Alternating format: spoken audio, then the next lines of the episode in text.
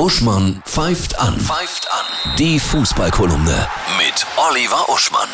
Hallo Oliver, ich grüße dich. Hallo Annette. Gute Nachrichten. Unsere Nationalmannschaft bekommt einen jungen Ausnahmespieler. Jamal Musiala hat sich für Deutschland entschieden. Was heißt das für die Leute, die es nicht wissen? Jamal Musiala, Supertalent, mit sieben Jahren, also in Stuttgart geboren, mit sieben nach England gegangen, um sich bei Southampton und Chelsea ausbilden zu lassen. Macht man als siebenjähriger Fußballer. Ein normaler Siebenjähriger sagt, komm, was ist mit Lego? Fußballer sagen, ich gehe nach England, lass mich ausbilden. Kam zurück nach, zu Bayern war natürlich bisher in den U-Mannschaften der Mhm. Briten, doppelte Staatsbürgerschaft, hat sich aber jetzt für Yogi entschieden. Toll. Na? Mhm.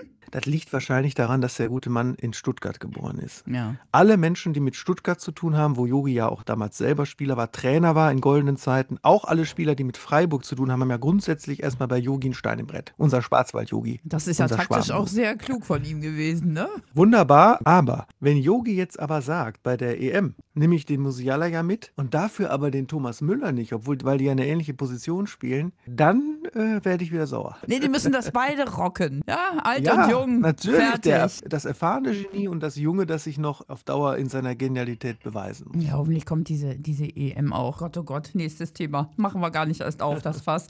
Die Topspiele. Ich muss kurz vorher noch meine Enttäuschung äußern, dass Hoffenheim und Leverkusen aus der Europa League geflogen sind. Mhm. Irgendwie wird, die- ist diese Liga verflucht für deutsche Vereine. Und in der Bundesliga würde ich sagen, am Wochenende Stuttgart, am Samstag gegen Schalke, obwohl Schalke ja eigentlich schon weg vom Fenster ist, aber man hofft immer noch auf eine Überraschung. Bayern gegen Köln ist ja so ein alter Klassiker. Mhm. Und dann würde ich sagen, Abstiegskampf Mainz gegen Augsburg. Schönes Fußballwochenende dir. Tschüss. Ciao, ciao.